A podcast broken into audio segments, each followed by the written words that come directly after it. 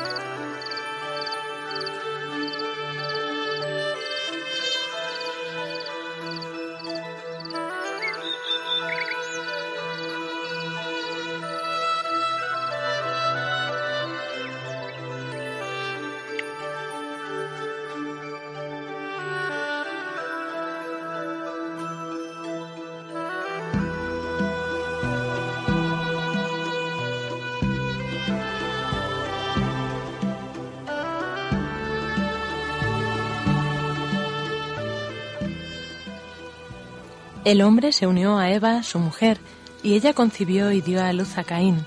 Entonces dijo, He procreado un varón con la ayuda del Señor. Más tarde dio a luz a Abel, el hermano de Caín.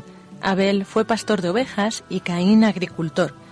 Al cabo de un tiempo, Caín presentó como ofrenda al Señor algunos frutos del suelo, mientras que Abel le ofreció las primicias y lo mejor de su rebaño.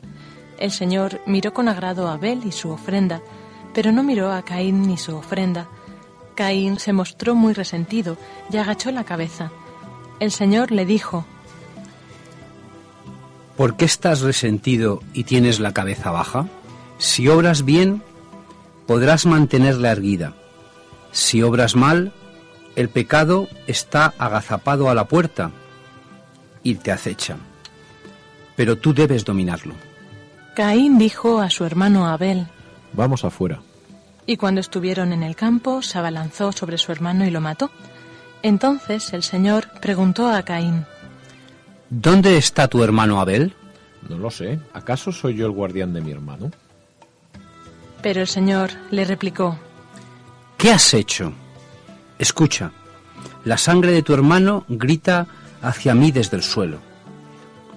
Por eso, maldito seas lejos del suelo, que abrió sus fauces para recibir la sangre de tu hermano derramada por ti. Cuando lo cultives, no te daré más su fruto, y andarás por la tierra errante y vagabundo. Caín respondió al Señor, Mi castigo es demasiado grande para poder sobrellevarlo. Hoy me arrojas lejos del suelo fértil. Yo tendré que ocultarme de tu presencia y andar por la tierra errante y vagabundo, y el primero que me salga al paso me matará. Si es así, el que mate a Caín deberá pagarlo siete veces. Y el Señor puso una marca a Caín para que al encontrarse con él nadie se atreviera a matarlo. Luego Caín se alejó de la presencia del Señor y fue a vivir a la región de Nod, al este del Edén.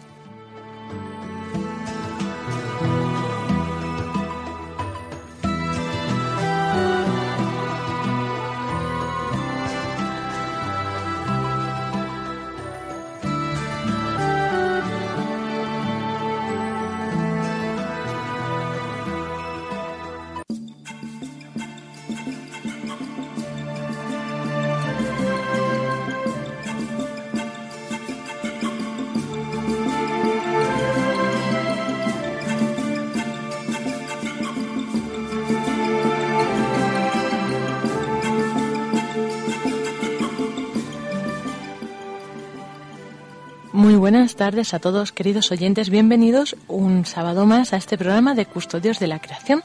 Hoy comenzamos con relato de Caín y Abel y ahora veremos por qué. Pero antes que nada, voy a presentaros al equipo. Tenemos con nosotros en esta tarde a Pablo Martínez de Anguita. Buenas tardes, Pablo. Hola, Lorena, ¿qué tal? Ya de los habituales, habitualísimos, Pablo que siempre nos aquí impresiona con su gran sabiduría y sus grandes experiencias que tiene, ¿verdad?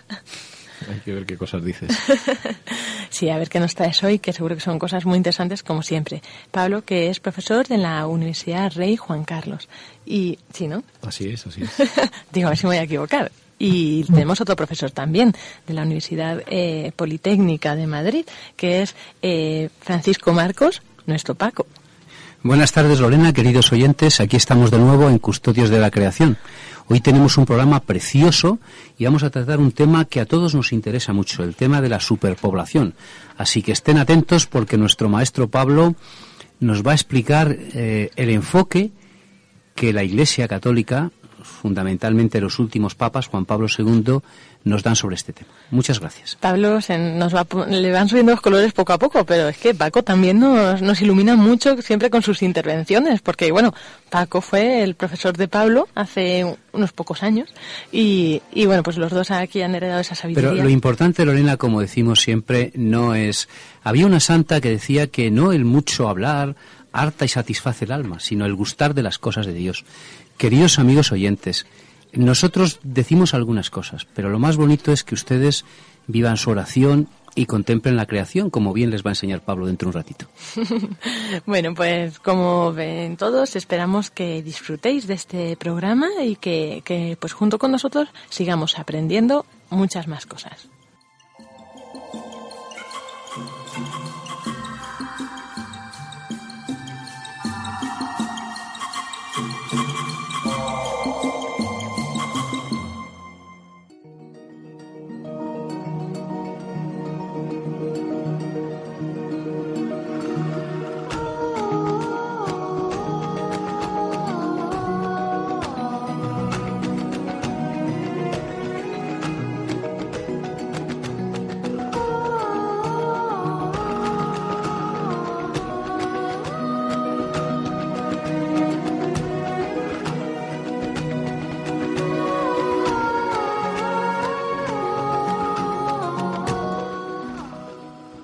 Y como nos adelantaba Paco, pues el tema que va a ser el hilo de este programa es la superpoblación, desarrollo sostenible y, la alimentación, ¿no? Problemas de, gestión adecuada de los recursos, siguiendo en la línea de los programas anteriores que tenían que ver, pues eso, con el, el exceso de consumismo, con la producción de residuos.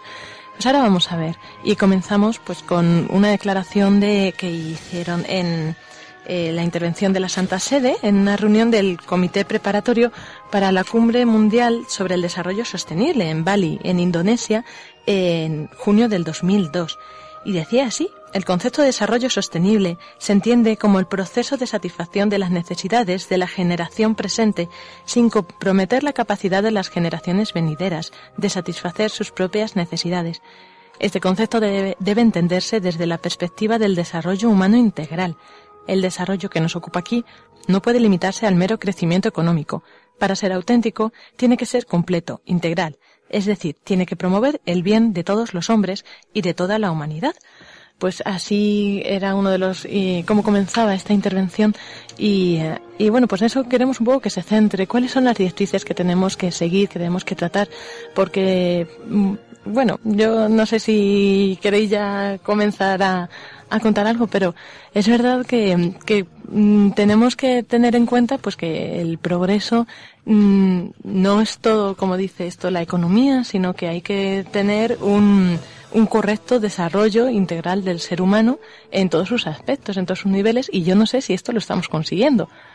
¿Vosotros qué pensáis? Wow, cuántas cosas, Lorena.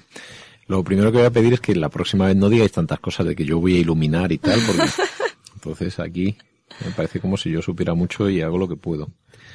A mí, eh, cuando leíamos este párrafo de, mm, del capítulo 4 del Génesis de Caín y Abel, me, me acordaba de varias cosas, ¿no?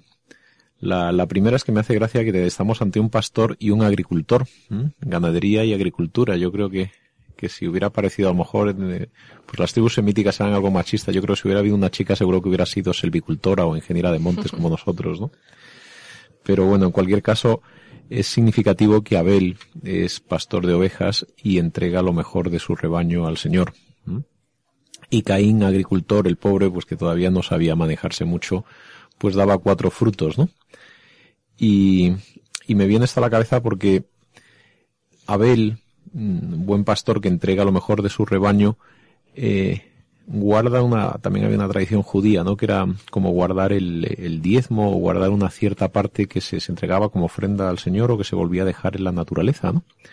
Porque de algún modo uno dejaba siempre eh, algo para el futuro, ¿no? Mm, por decirlo así, siempre estaba ahí la, sustentabilidad de algún modo, también en un, eh, en el inicio de los tiempos de la conciencia humana, pues estaba estaba de algún modo presente y hasta casi como que tenía un, carácter, no sé si decir no sacramental, porque no había sacramentos, pero, pero sí religioso, ¿no? Había que dejar algo a la naturaleza, ¿no? Y se pensaba, pues este, esto tiene que ser la ofrenda de Dios. Y entonces le, les dejabas algo, ¿no? Yo creo que desde esta perspectiva se puede entender mejor este pasaje de, de Caín y Abel, ¿no?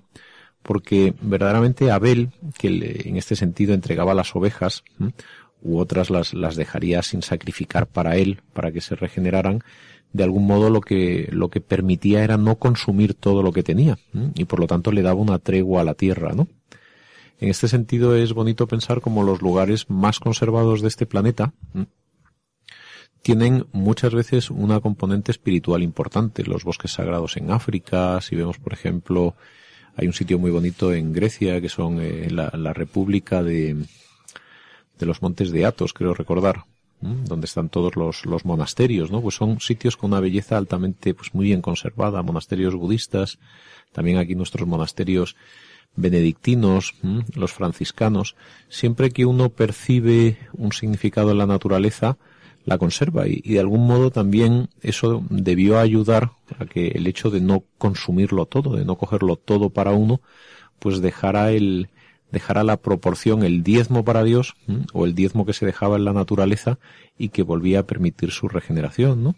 Hoy en día y, esto tiene que ver con lo que pues nos van contando los papas, parece que vivimos en una economía en el filo de la navaja, es decir, donde tenemos que sacar la máxima productividad. Cuando tenemos una tierra, por ejemplo, un olivar, tenemos que sacar la máxima aceituna posible y tenemos que ponerle todos los fertilizantes a la tierra y además si podemos meterle una semilla transgénica, pues mejor, porque tenemos que producir más. Y lo único que vemos en la tierra es un aspecto de producción.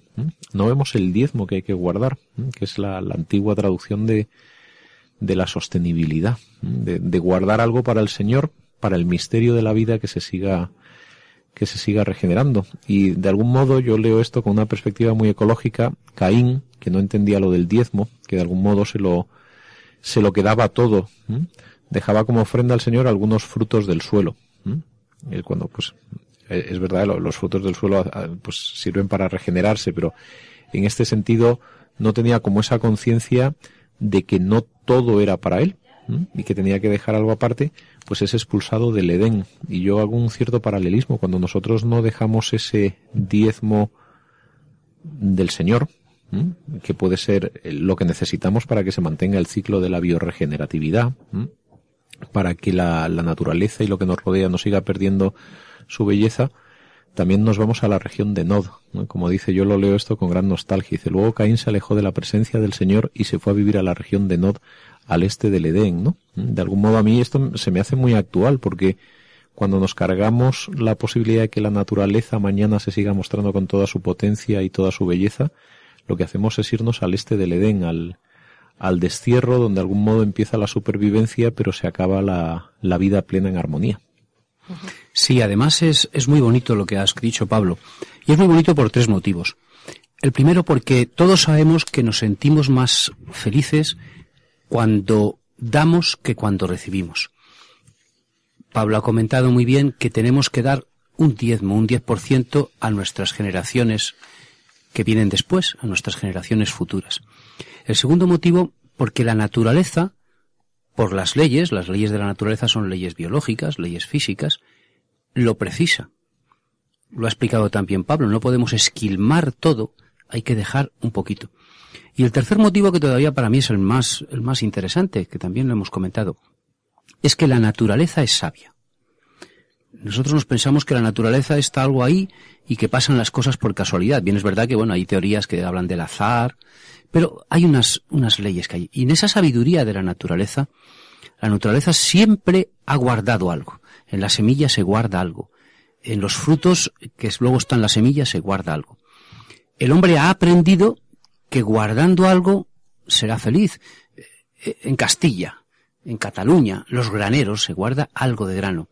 Este año en España tenemos un problema en algunas zonas de olivo porque no ha habido suficientes aceitunas, a lo mejor para después guardar un poquito, ¿no? Eso es lo que de alguna manera va a evitar todos los problemas de la superpoblación. La superpoblación tiene dos grandes problemas. El primer problema es el problema de los alimentos, del cual hemos hablado, y el segundo es el otro problema que no hemos hablado todavía, que es el problema de la energía. Hay dos preguntas clave. ¿Hay alimentos para todos? ¿Hay energía para todos? El mundo tiene alrededor de 7.000 millones de personas. Las teorías maltusianas decían que no había alimentos para todos. Sin embargo, estamos viendo como, por ejemplo, en Europa se tira la mantequilla al mar para mantener los precios. El problema de los países del norte es que todos estamos muy gordos, yo soy el primero que está muy gordo y tenemos que adelgazar. Es decir, que parece que sobran alimentos. O sea que Malthus no tenía razón tenemos alimentos de sobra. Segundo, ¿hay energía de sobra? Pues miren ustedes, queridos oyentes, solo con las energías renovables tendríamos energías de sobra. Solo poniendo cilindros parabólicos, unos sistemas muy sofisticados, poniéndolos en el Sáhara, llenando una sexta parte del Sáhara, habría energía eléctrica para todo el norte de África de requete sobra. En esencia, nos sobran alimentos, nos sobra energía, pero también nos sobra egoísmo. Esa es la parte que yo quería destacar. Yo leyendo el relato de Caín y, y Abel, lo que se entrevé ahí, que es lo que muchas veces vemos ahora, ¿no? Es ese egoísmo, ese querer más para uno y es lo que evita, o sea, no es que no haya suficiente, claro que hay, lo que pasa es que no está bien gestionado y no se gestiona bien por problemas eh, de este tipo, ¿no? Por problemas de, de querer más, de, de mm, querer ser, tener más y más y más y sin medida. Entonces, cuando hay una justa austeridad de tener lo necesario que se necesita para vivir, mm, todos pueden vivir cuando ya mm, pasas ese límite, ¿no? Lo que hemos comentado en otro programa, lo de cuántos planetas necesitas para, para vivir, ¿no? Que es lo que decíamos, no sé si habéis oído esa medida. Gandhi tiene una frase muy bonita y dice que la Tierra nos puede dar todo lo que queremos, pero es insuficiente para darnos todo lo que ambicionamos todo lo que ambicionamos cuando no se mira con una recta conciencia, ¿no? Que es, pues a esto yo creo que nos enseña muy bien eh, eso, la Iglesia. Y también me llama la atención lo que comentabas de la sabiduría de la naturaleza. Como el Señor, claro, en seres conscientes y con razón, como con razón, con la racionalidad que tenemos, ¿no? Eh, que podemos tener, compartir esa sabiduría de Dios, pero como también el Señor ha dejado en la naturaleza esa, esa su sabiduría, esas reglas, esas, pues todo ese proceso, ¿no? Histórico que nos ha llevado hasta, hasta donde estamos. Mira, Juan Pablo II nos dice lo siguiente, que es una frase preciosa. La dignidad humana radica en el carácter único del ser humano frente al resto de la creación pues está creado a imagen y semejanza de Dios. Somos a imagen y semejanza de Dios. Hay una pregunta, queridos oyentes, que les hacemos siempre cuando hacemos la entrevista, y es el trinomio hombre, tecnología, naturaleza. Somos a imagen de Dios. Lo más bello de la creación de Dios es el hombre. Y ese hombre, ese tú que me estás escuchando, ese tú, esa mujer, puede conseguir muchísimo. Había una carmelita, la Madre Maravillas, que decía, si tú le dejas, qué bien la hará. Yo lo que os pido, queridos oyentes, es que dejemos a Dios. Tú que nos escuchas sabemos que eres católico. Y si ahora has puesto la radio por casualidad, piensa, hay alguien que me quiere con un amor infinito. Si tú le dejas, qué bien lo hará. Tenemos que dejar a Dios. Y probablemente este problema de superpoblación, pues, se solucionaría. Para ello, un consejo, estar atentos a lo que Dios nos dice. Y Dios nos habla de muchas maneras, Dios nos habla por un sacerdote que te encuentras en la parroquia, Dios nos habla por un amigo que la está pasando mal, Dios nos habla por mi mujer, Dios te habla por tu marido. Hay que estar atentos a lo que Dios te dice, porque si tú le dejas, qué bien lo hará. Porque lo decía Juan Pablo II, somos la imagen predilecta de Dios. No, yo solo puntualizar, Paco, que no estás tan gordo. sí, yo no sé dónde se ha sacado eso, la verdad. bueno, yo quería, yo vuelvo aquí a, a, este relato, me parece precioso, ¿no? Y, pienso en, en, lo que debía ser el paraíso. Y, y, veo que, que la gente estaba, en fin, que uno era pastor, otro era agricultor, que estaban cerca de la naturaleza, ¿no? Yo tenía un amigo que era, eh, era pastor, pastor en todos los sentidos, ¿no? Era un, pues un pastor protestante que además tenía su rebaño, ¿no? Y, decía, yo soy pastor por elección propia, ¿no? Porque me parece que es de las formas eh, con las que uno puede estar más cerca del Señor. Dice, porque las gentes que han estado cerca del Señor, pues eran los jardineros del paraíso, que vivían eh, Adán, Eva y su familia, ¿no? Y, y luego eh, cuando estás cerca de la tierra y, disfrutas su belleza, pues eh, dicen que hasta la depresión se te cura, ¿no? De estar en contacto con, la tierra, con la naturaleza. Y por último, cuando Jesús resucita, eh, la primera que se lo cruza es María Magdalena y le dice, ¿eres tú el jardinero? Bueno, pues algo deben tener los jardines cuando el Señor está por ahí, ¿no? Y, la, y las huertas. ¿Mm? Entonces me quería quedar con esto. Pues vamos a, dejar de momento un tiempo para reflexión de nuestros oyentes. Pasamos a una breve pausa musical y seguimos después de la misma.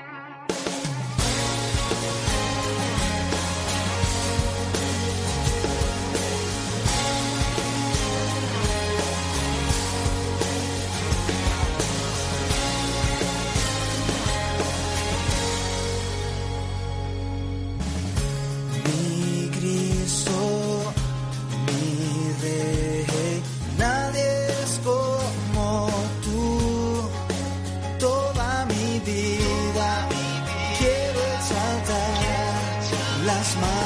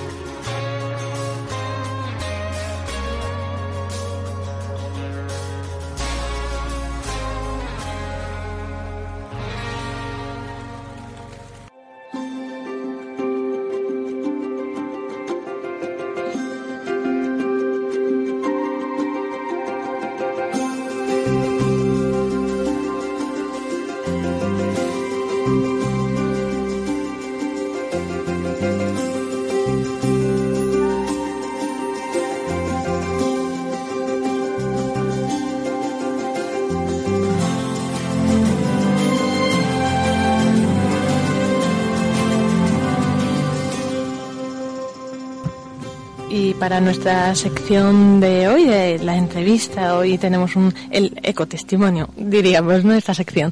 pues hoy tenemos... hoy tenemos mucha suerte, Lorena, queridos oyentes, porque tenemos nada más y nada menos a la que ha sido presidenta de Justicia y Paz, una española que nos honra mucho a los españoles. Pablo la conoce mejor que yo. muy buenas muy buenas tardes, Isabel. Hola, buenas tardes. ¿Qué tal? ¿Cómo estás? Pues muy bien, en un día lluvioso aquí en Sevilla, pero muy bien. Muchas gracias por, por estar con nosotros hoy en nuestro programa de Custodios de la Creación y, bueno, por dejar que te entrevistemos, que yo me daría un poco miedo, ¿eh? no, gracias a vosotros por, por contar conmigo. Pues Paco, cuando quieras o si queréis comenzar vosotros, cuéntanos un poco tu historia. ¿Cómo llegaste a, a este punto de ser eh, presidenta del Consejo de Justicia y Paz? Bueno, pues yo llegué un poco por inconsciencia.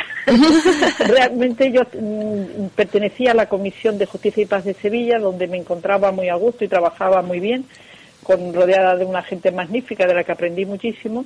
Y un día tuve que ir a Madrid a representar a la comisión y ahí empecé a conectar con la Comisión General y decidieron que, que sería buena como vicepresidenta. Entonces, en un primer momento acepté la vicepresidencia y después de estar cuatro años como vicepresidenta me eligieron para ser presidenta y digo que fui inconsciente y, acepté.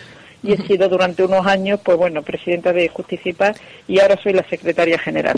Yo creo que sería muy interesante si nos puedes contar exactamente en qué consiste Justicia y Paz a nivel, digamos, eclesial eh, en, Roma y también qué significa eh, justicia y paz y qué hace, porque sois, digamos, la delegación de justicia y paz en España. Sí, Justicia y Paz es una organización que es fruto del Concilio Vaticano II. En ese momento en la, eh, se vio en la Iglesia que se necesitaba una, organización que sirviera de, puente entre la Iglesia institución y la sociedad civil. Y se creó la Comisión Justicia y Paz, eh, primero desde el Consejo Pontificio, o sea, primero el Consejo Pontificio de Justicia y Paz, y después a lo largo de años sucesivos en distintos países se fue creando la Comisión Nacional de Justicia y Paz, que tiene en su mm, documentos iniciales pues se nos dice muy claramente eh, qué es lo que tenemos que hacer, es, que, es decir, tener la mirada atenta, el corazón sensible y la mano pronta para la obra de la caridad. Es decir, que tenemos que ver qué es lo que sucede en el mundo, qué es lo que ocurre a nuestro alrededor, elaborar informes mm, y dárselos, pues, en nuestro caso, a los obispos, en las iglesias y a la sociedad civil, aportando las soluciones que nosotros que creamos que, hay que hacer. Y nuestra misión fundamental es en el aspecto social, es decir, mirar violaciones de derechos humanos, mirar eh, mm, qué políticas perjudican el medio ambiente, eh, educación para la paz, educación en los colegios, en fin, ese tipo de cosas es nuestra misión. Isabel, y en los últimos años en, el, en la Comisión y en Justicia y Paz y en el Consejo Pontificio, se ha ido tomando una cierta conciencia mayor o creciente por la cuestión ambiental, porque yo he leído documentos tuyos muy bonitos pues eh, sobre este tema, pero esto de algún modo comienza en un momento dado, ¿cómo, cómo surge esta conciencia en, en el Consejo Pontificio? Bueno, yo creo que en el Consejo Pontificio la conciencia sobre el cuidado de la creación, que es como a ellos les gusta hablar, ha existido siempre. Yo creo que, bueno, y, reflejo de ello son documentos magníficos que tenemos ya desde Juan Pablo II, mm, luego, lógicamente, de Benedicto XVI y este Papa también nos habla del cuidado de la creación. Entonces, mm, eso ha existido siempre. El problema es que yo creo que a la hora de transmitirlo a la Iglesia en España, ahí es donde no hemos encontrado demasiada resistibilidad, es decir, no hay no hay demasiada conciencia de la necesidad que hay de cuidar el medio ambiente todavía en nuestras iglesias y no se habla de una pastoral del medio ambiente. Se está intentando hacer esfuerzos, de hecho la, la Comisión de Pastoral Social ya ha hecho algunos esfuerzos y ha hecho seminarios para sensibilizar, pero no parece que sea el, el principal problema que tenga ahora mismo la Iglesia en España, hacerse eco de esos documentos tan magníficos del Papa y del Consejo Pontificio, que también ha hecho varios seminarios con relación a eso. Sí, sí que es verdad que, que, he visto que en otras iglesias del mundo, en Latinoamérica, en Estados Unidos, eh, recuerdo cuando estuvimos en Roma eh, lo que escuchamos de Filipinas, ¿no? que, que ha habido un que efectivamente hay otros lugares en el mundo donde se, esta cuestión se mira más. Yo no sé exactamente en España, quizá pues por eso hacemos también este programa, ¿no? Para ir ir eh, tomando conciencia y aprendiendo todos de, por dónde deben ir las cosas. A lo mejor tú nos puedes sugerir alguna idea. Yo es que creo que en España, es mi impresión particular, se tiene asociado ecología a movimientos radicales de izquierda y quizás eso da mucho miedo a la hora de introducir el cuidado de la creación, el respeto por el medio ambiente en nuestras iglesias pero yo mm, remitiría a la gente a que leyera el documento de, Juan Pablo II en la Jornada Mundial de la Paz del año 1990 que se llamaba, mm, me parece que se llamaba Paz con Dios, Paz con la Creación. O, mm, bueno, que lo miren y me, me parece que ese era el título. Y ahí él decía, nada más iniciar, que la conciencia ecológica no debe, no debe ser reprimida, sino que, al contrario, debe ser alimentada y estimulada. Y eso lo dice el Papa Juan Pablo II. Es decir, que yo creo que dentro de la Iglesia sí deberíamos tener mucho interés por la protección del medio ambiente, teniendo claro, y yo ahí sí marco la diferencia con los grupos ecologistas radicales, que en la doctrina social de la Iglesia la primero, el que se pone en el centro de todas las acciones es la persona humana. Es decir, que el principal objetivo es proteger a la persona humana y luego, naturalmente, al resto de la creación. Y yo recuerdo cuando, cuando nos conocimos en el Consejo Pontificio, al final te decía que la entrevista te la iba a hacer Paco, pero yo me empezaba a animar y no paro de preguntarte. Que Paco debe estar afónico porque te veo a ti preguntando. Bueno, yo, yo recuerdo los testimonios de, de mucha gente de, de Filipinas y de, y de, otros lugares del mundo, de África, de, Colombia. Eh, Tú has, eh, tú has visto estos testimonios, o por lo menos los, los has escuchado en el Vaticano, ¿no? ¿Qué, ¿qué sensación te ha dado como de, de cambio, de conciencia en otros lugares, de, de, que de repente, pues en, eh, no sé, en Colombia hay una pastoral mucho más desarrollada, o que los obispos tienen otra conciencia, o que a lo mejor no hay un, quizá en la sociedad eh, católica, pues no, no se mira con tanto recelo a la conservación, no sé, ¿cómo, cómo lo has visto tú desde Roma, que es un lugar privilegiado? Yo veo que en general y en Europa también hay mucha pastoral del medio ambiente y hay muchos documentos que se elaboran para mm, celebrar, en algunos casos, mm, documentos festivos, es decir, para celebrar la creación y en otros casos documentos eh, que denuncian. Pero insisto, no sé por qué, eso habría que preguntárselo a los obispos españoles, no sé por qué aquí en España no se hace tanta pastoral del medio ambiente. Eh, tú has puesto dos, por dos veces el caso de Filipinas y recuerdo que era sobre una mina que no una mina de cielo abierto que estaba ocasionando muchísimo daño medioambiental y fueron los propios obispos los que encabezaron la manifestación en contra de esa mina. Eso ahora mismo aquí en España sería impensable, quizás porque tenemos una sociedad más compleja y un país muy grande con muchos eh, intereses ecológicos diferentes en un sitio o en otro, pero indudablemente proteger la creación debería ser una tarea primordial del cristiano lo ha dicho el Papa Juan Pablo II y lo ha dicho el Papa Benedicto XVI y lo está diciendo el Papa Francisco. Es decir, que en ese sentido realmente lo único que tenemos que hacer es seguir esas directrices. Apreciados oyentes, quien les está hablando es eh, doña Isabel Cuenca. Isabel Cuenca es licenciada en Ciencias Biológicas y máster en Gestión Medioambiental. Isabel, eh, tú has estudiado todo lo que es la vida. Para ti, ¿qué es la vida? Bueno, yo cuando explicaba qué era la vida, lo primero que decía que es muy difícil de explicar, pero bueno, como aquí no estoy dando una clase de biología, para mí la vida es algo maravilloso. Yo contemplar eh, la vida mm, ahora que va a empezar la primavera aquí en Sevilla, que vamos un poco adelantados, ver cómo mm, nacen las plantas, cómo los pájaros se aparean, cómo mm, nace un niño, para mí es simplemente contemplar y decir me descubro ante esta maravilla de la naturaleza. La mayor manifestación que hay en España la que congrega más gente, no es un partido de fútbol, no es tampoco un mitin político. La mayor manifestación, nos guste o no nos guste a todos, es la Virgen del Rocío. El Rocío es la mayor manifestación que todos los años se produce en España. Tú eres sevillana, mm, conoces el tema mejor que nosotros, ¿no? El Rocío recorriendo, yo no lo he hecho nunca, pero recorriendo las marismas, junta pues a personas que son católicas, que no son católicas. La Virgen María, la Virgen del Rocío. Para ti, ¿qué es la Virgen María? ¿Qué es el Rocío? Bueno, yo mm, tengo que decir que no he ido nunca al Rocío. Vamos, al día a la, a la, romería sí he ido, mm, al Rocío, a la ermita de la Virgen sí he ido y he rezado ante ella más de una vez, pero la fiesta del Rocío en sí no he participado nunca.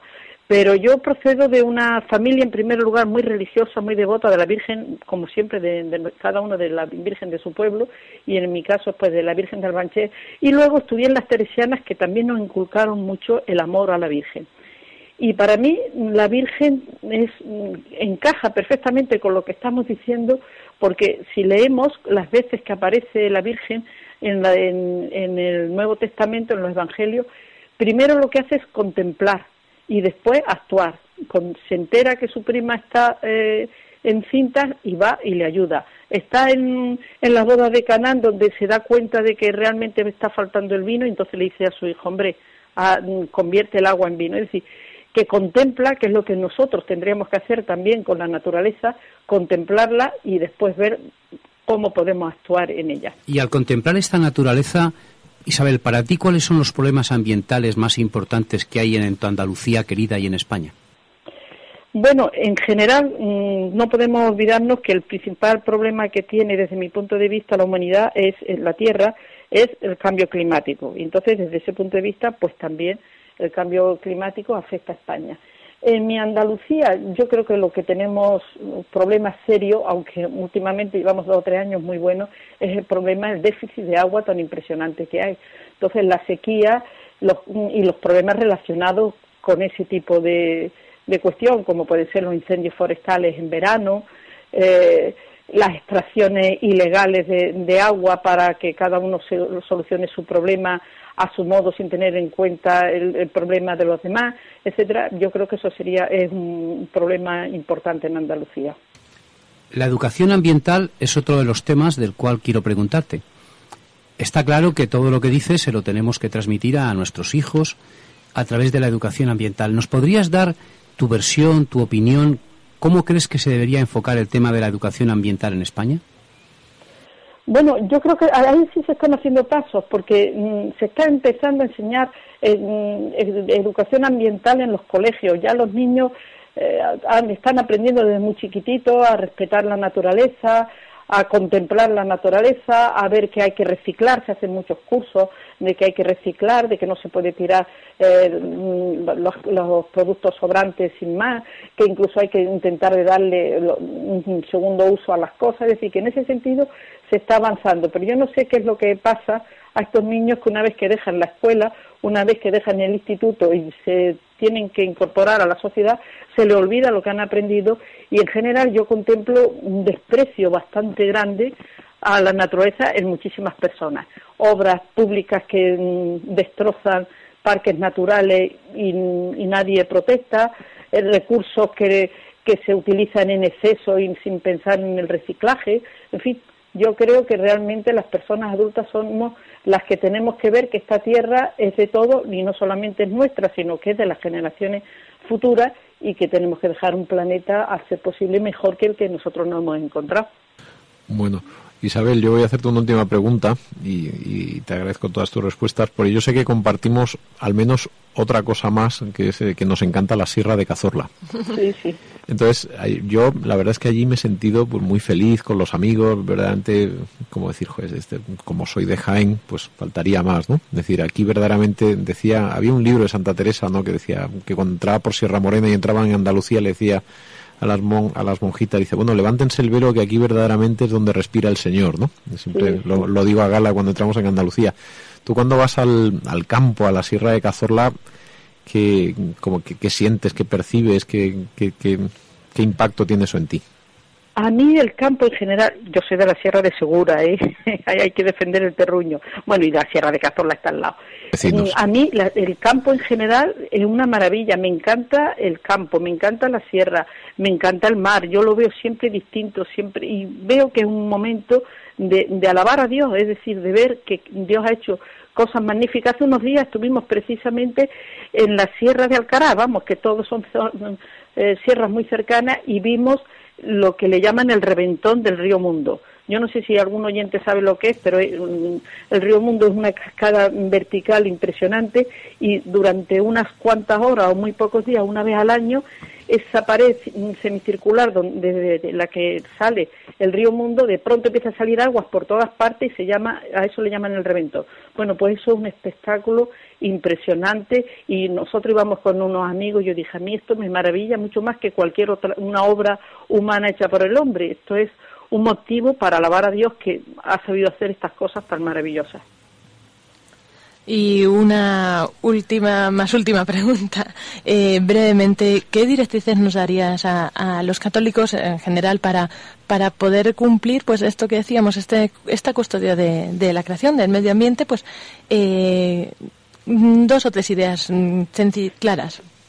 Bueno, pues yo digo lo que dicen los papas, que tenemos que cambiar nuestro estilo de vida. No es posible que una parte de la humanidad pequeña consuma la mayoría de los recursos como si, la, como si los recursos de la tierra estuvieran hechos solamente para una parte de la humanidad. Entonces, lo primero que yo diría es austeridad en nuestra forma de vida para compartir.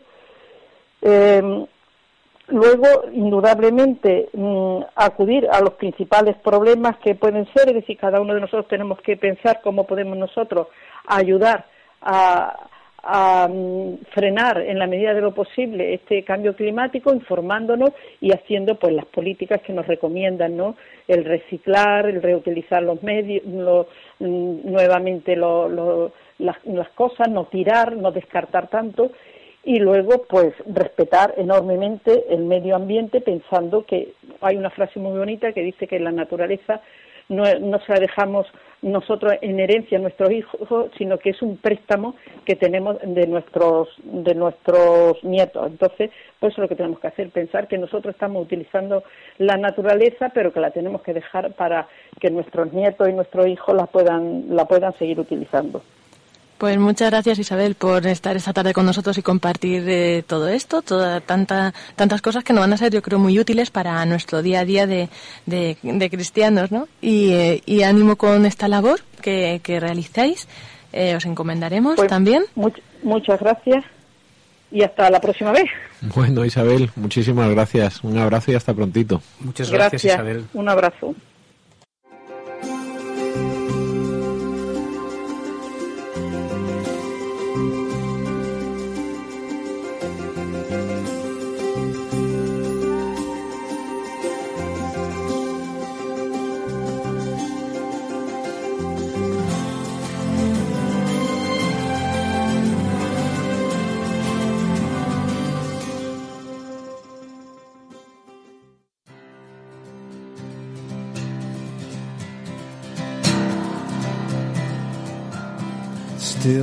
Heart and hold my tongue. I feel my time, my time has come. Let me in, unlock the door. I never felt this way before. Y así con esto llegamos a, esta última sección de, del programa de Custodios de la Creación. Eh, esta sección de voz que clama en el desierto. Queremos dar pues esa voz a tantas iniciativas, a tantas propuestas, a tantas realidades que nos ayudan a vivir todo esto que estamos viendo de cómo nos puede ayudar para eh, pues cuidar la, ese gran don que es la creación. Y queríamos comentar un poco con aquí en tertulia, pero también para compartir con todos vosotros el viernes pasado una iniciativa que el día del ayuno voluntario, que yo creo que tiene mucho que ver con todo esto que estamos hablando hoy, ¿no? Entonces, eh, no sé si eh, yo, por ejemplo, sé que en algunas parroquias hacían la cena del hambre, que es curioso, pero bueno, pues se juntan para tener un rato de compartir y pues cenan pan con aceite, pero es una forma de unirse a, esta iniciativa. No sé si vosotros habéis escuchado algo más o habéis participado en algo. En algunas parroquias de Madrid hay iniciativas bonitas concretamente en la mía, que es lo que llaman la operación Bocata. La operación Bocata consiste en que un conjunto de jóvenes y algunos no tan jóvenes, todos los miércoles se acercan a, la gente que está sola, sobre todo sola, en el sentido de soledad humana, y comparten con ellos un bocata, pues salen a las 11 de la noche y se quedan pues por el centro de Madrid hasta la una de la mañana, las 2 de la mañana, van siempre ya al mismo sitio, ya les conocen. Y ha habido auténticas conversiones. Lo que me han contado de la operación Bocata son tres cosas. La primera, que la mayor soledad no es la falta de alimentos, sino la soledad de sentirse escuchado. ¿no? La segunda, que estas personas normalmente son muy agradecidas y están tremendamente agradecidas. Y la tercera, los que hacen la operación Bocata dicen que los más beneficiados son los propios que la hacen, porque valoran el pan nuestro de cada día. Damos gracias a Dios por el pan nuestro de cada día. Cuando rezamos el Padre Nuestro, danos hoy el, pan nuestro de cada día pues que seamos capaces de hacer la operación bocata siempre que podamos. ¿Es por eso porque se comen los bocatas que sobran? Mira, hay una frase muy, eh, muy bonita de del no, sé, no, sé, no sé quién la ha escrito, pero dice, menos mal que hay gente que siguiendo la llamada de manos unidas no cierra los ojos a la realidad y se aleja de la ostentación y el lujo, y se sacrifica practicando un determinado ayuno en la medida de sus posibilidades y colabora con una parte de sus ahorros a remediar la pobreza y el hambre en el mundo, euro a euro. Manos unidas recaudase un dinero que llega sin distraerse en el camino hacia las gentes pobres que lo necesitan. Pues de algún modo el sentido del ayuno no es solo la, la privación, sino el compartir precisamente con el que lo está necesitando más. Además es una, es una escuela, ¿no? Para, para cada uno, para nuestro día a día, pues también aprender a, a, usar lo, que necesitamos realmente, lo que y, y, claro, prescindir de otras cosas que a lo mejor pues no son necesarias, que a veces las tenemos, pero a veces no y no pasa nada. Y de hecho muchas veces tenemos que dejarlas porque si no hay otras personas que, que no lo tendrán, no tienen ni siquiera lo necesario. Yo creo que el camino de muchas de las cosas que estamos viendo es muy complejo, es muy difícil, no hay soluciones sencillas para, para determinados problemas, pero hay algo que todos podemos hacer y que es muy sencillo, que es compartir. Ese es el comienzo.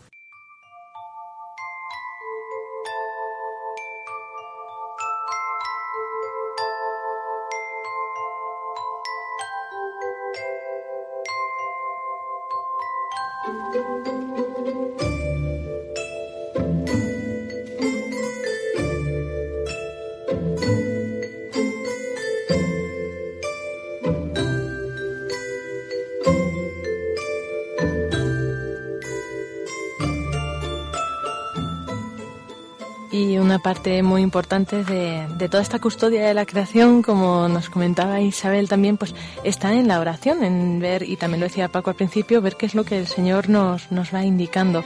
Así que pues vamos a ponernos en manos del de, Señor eh, a través de, de San Francisco de Asís con su cántico de las criaturas.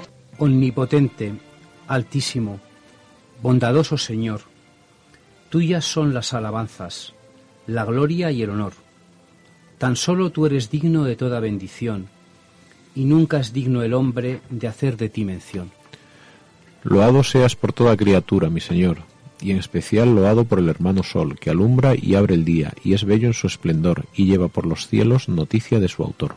Y por la hermana luna de blanca luz menor, y las estrellas claras que tu poder creó, tan limpias, tan hermosas, tan vivas como son, y brillan en los cielos, loado mi Señor y por la hermona agua, preciosa en su candor, que es útil, casta, humilde, loado mi Señor, por el hermano fuego, que alumbra al irse el sol, y es fuerte, y es hermoso, y es alegre, loado mi Señor. Y por la hermosa tierra, que es toda bendición, la hermana madre tierra que da en toda ocasión las hierbas y los frutos y flores de color, y nos sustenta y rige, loado mi Señor y por los que perdonan y aguantan por tu amor los males corporales y la tribulación. Felices los que sufren en paz con el dolor, porque les llega el tiempo de la consolación. Y por la hermana muerte, loado mi Señor. Ningún viviente escapa de su persecución. Ay si en pecado grave sorprende al pecador. Dichosos los que cumplen la voluntad de Dios. No probarán la muerte de la condenación. Servidle con ternura y humilde corazón. Agradeced sus dones, cantad su creación. Las criaturas todas, loada mi Señor. Amén.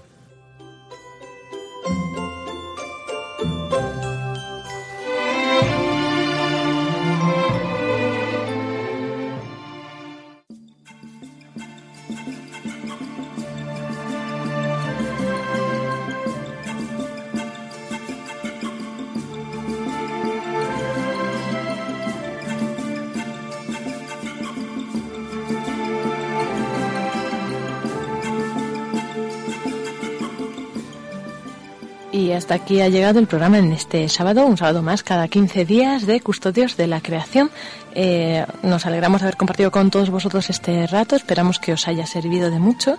Y bueno, también agradecer aquí a, a los contertulianos presentes y a los no presentes, pues a, a, Isabel, un saludo desde de Madrid a Sevilla. Y pues muchas gracias, Pablo, por haber estado en esta tarde con nosotros. Gracias a ti, Lorena, por seguir invitándome. y muchas gracias a Paco. Gracias a ti, Lorena. Bueno, esperemos que, que sigáis viniendo muchas veces más. ¿Os gusta el programa o no? Pues mira, es un sitio donde puedes, yo por lo menos puedo expresar cosas que para mí son, son esenciales, ¿no? Pues como ese, ese doble, doble amor a la iglesia y a la creación, ¿no? Y es un, es un sitio bonito donde poder compartirlo. Por eso te doy las gracias. Aquí a la Virgen, las gracias son a la Virgen.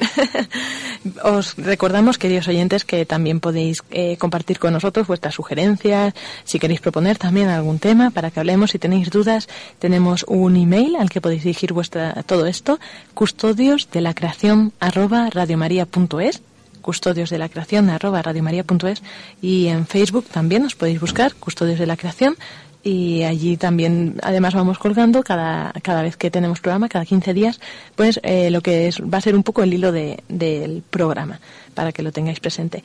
El siguiente programa será el día, ah, vamos a ver, el día 1 de marzo, sábado también, como siempre, a las 5 de la tarde. Pues muy buenas tardes a todos y que Dios os bendiga.